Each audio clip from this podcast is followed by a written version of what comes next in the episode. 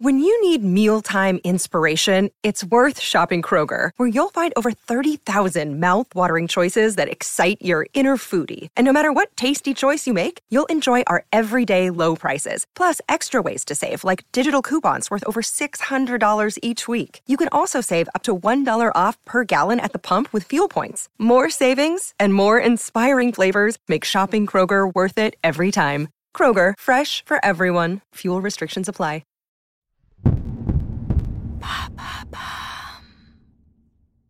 Ça y est, l'été est là. Pour moi, c'est la saison de la lecture. Quoi de mieux en vacances que de lézarder au soleil avec un bon livre? Et pourquoi pas un bon livre qui parle d'amour? Cette saison de Love Story sera donc consacrée aux plus beaux couples dans les romans. Je serai accompagnée pendant toute la saison de Karen et Tourneau. Elle est chroniqueuse livre dans le podcast Puzzle de Bababam et dans Édition illimitée du studio Super Bagatelle. C'est une fine connaisseuse du monde de l'édition et une véritable passionnée de lecture. Auditeur auditrice, peut-être que dans cet épisode se trouve le roman de ton été 2020. Alors bonne écoute. Salut Karen. Salut Alice. Alors c'est déjà le dernier épisode de notre saison spéciale roman. Merci infiniment de m'avoir accompagné chaque semaine et merci pour ces belles découvertes littéraires. Merci à toi. Pour ce dernier épisode, tu as choisi un roman d'Axel Sandre, Dysfonctionnel. Pourquoi ce choix? Alors c'est aussi un livre que mes super copines libraires m'ont beaucoup recommandé. On aime bien euh, toutes les, héroïnes un peu badass euh, qui, qui, en imposent, qui n'ont pas peur d'être euh, elles-mêmes. Et c'est clairement le cas dans Dysfonctionnel. Et en plus, évidemment, il y a une jolie histoire d'amour. Alors de quoi on va parler dans cet épisode Comme d'habitude, en trois mots? Alors on va parler de Joyeux Bordel, de Tolérance et un petit peu de Johnny aussi. De Johnny? Ouais. Très bien, c'est très surprenant. Alors donc cette semaine dans Love Story, une histoire de joyeux bordel, de tolérance et de Johnny. Une histoire d'amour.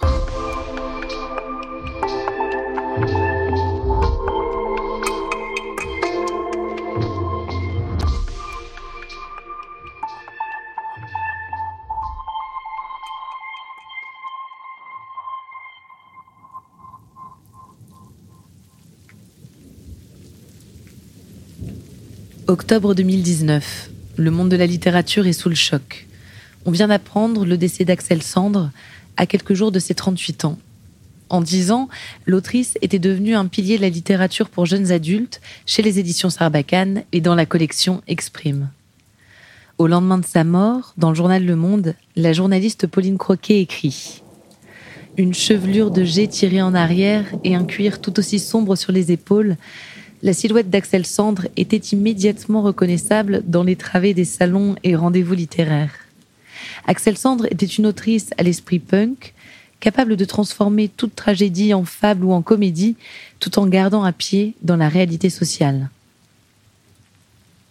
Parmi les romans marquants d'Axel Sandre, il y avait eu La drôle de vie de Bibo Bradley en 2012, qui racontait les aventures d'un jeune Américain né dans une famille loufoque et recruté par la CIA, il y avait eu son dernier roman, Cœur battant, qui suivait le road trip de cinq jeunes internés pour tentative de suicide. Et puis il y avait eu Dysfonctionnel, publié en 2015.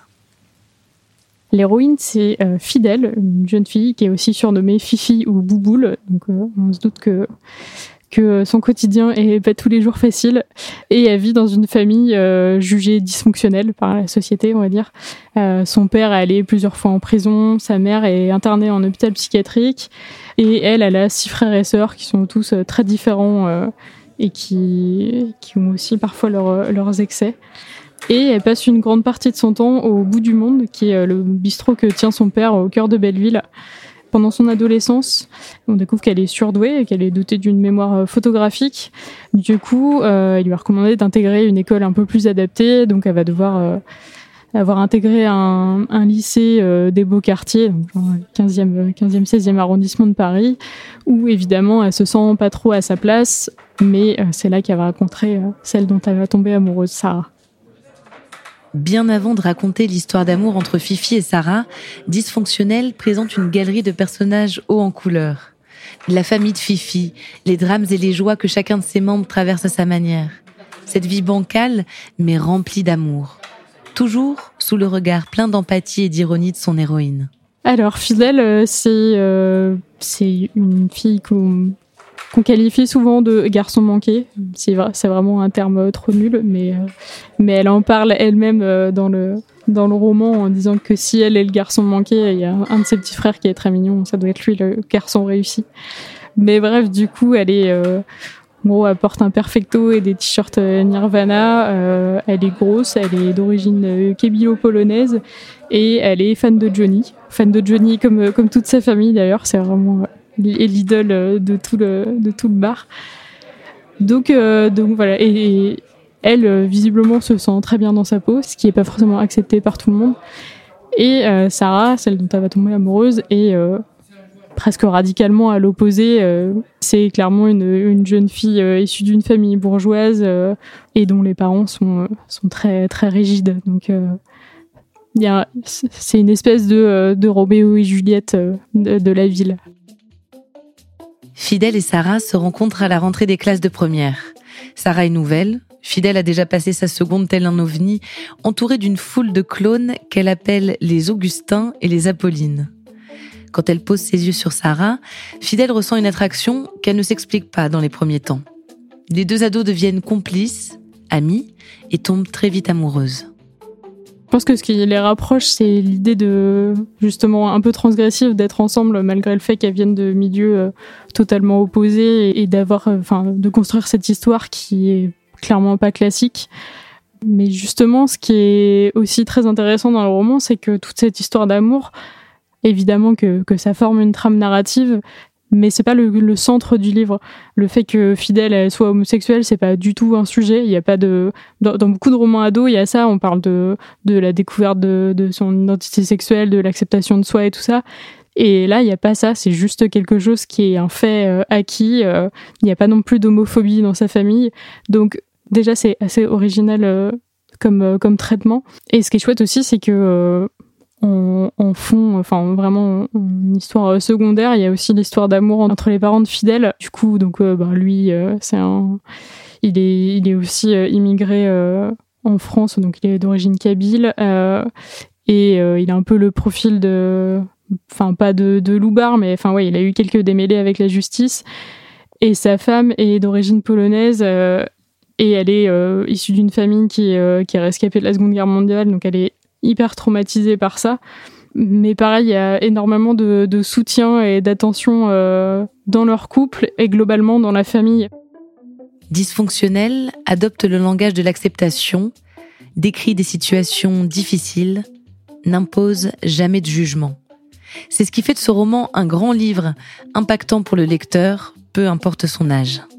Ça aborde plein de thèmes euh, pas faciles. Il y a beaucoup, beaucoup de choses dans ce roman euh, parce que, pareil, on explore euh, les vies de, de, de, tous les frères et sœurs de, de Fidèle, de son oncle, sa grand-mère. Et du coup, on va être amené à parler de drogue, de prison, de démence, de l'adoption aussi, parce que parce qu'il y a un moment où du coup le père de Fidèle est, doit retourner en prison et ses enfants doivent être placés dans, dans des familles d'accueil. Donc les frères et sœurs sont séparés. Enfin, c'est clairement un sujet pas facile et c'est quand même euh, abordé. Euh, tout est abordé frontalement, sans pudeur, sans faire de détour.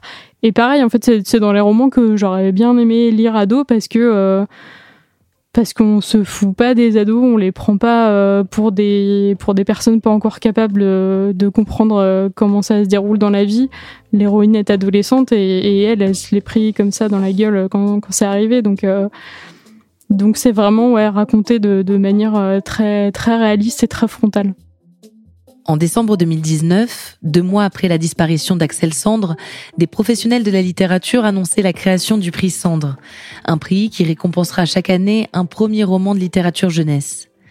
En sous-texte du titre du prix, on pouvait lire la phrase ⁇ Même avec une chose que tout le monde croit perdue, on peut faire quelque chose de merveilleux ⁇ pour clôturer le dernier épisode de cette saison spéciale roman, j'ai choisi de lire l'extrait d'un article de l'écrivain Alexis Broca dans le nouveau magazine littéraire, publié au lendemain de la mort d'Axel Sandre.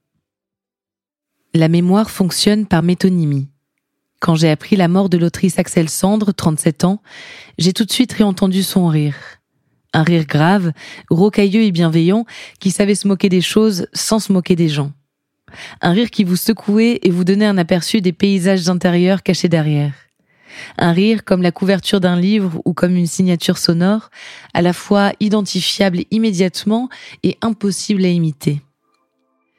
Elle dégageait de la force, parlait haut sans chercher à imposer quoi que ce soit, sinon son humour. Elle dégageait aussi en même temps une grande vulnérabilité qu'elle ne tentait pas de cacher. Et tout cela se retrouvait dans le titre en forme d'injonction d'un de ses beaux livres, Aimez-moi maintenant. Des milliers de lecteurs ont répondu à cette touchante mise en demeure. Axel est morte lue et aimée. Elle est morte couronnée de succès. Ces personnages sensibles et cabossés par la vie, dysfonctionnels, pour reprendre un de ses titres, ont inscrit leur quête d'amour ou d'eux-mêmes dans des foules d'imaginaires adolescents et adultes.